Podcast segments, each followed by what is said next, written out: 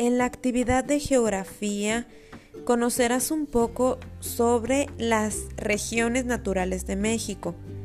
Una región natural se caracteriza por el tipo de vegetación que crece en ella y la fauna que la habita, es decir, las plantas y los animales.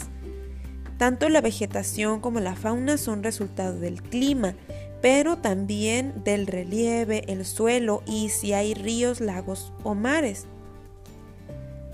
Hoy vas a conocer un poquito sobre la región natural de bosques templados. Sí, conócela en tu libro de texto. Puedes investigar un poco sobre ella para poder realizar la actividad. Se encuentra en la página 63 de tu libro de texto y en la página 64 y 65. En esas páginas puedes encontrar un poco sobre los bosques templados.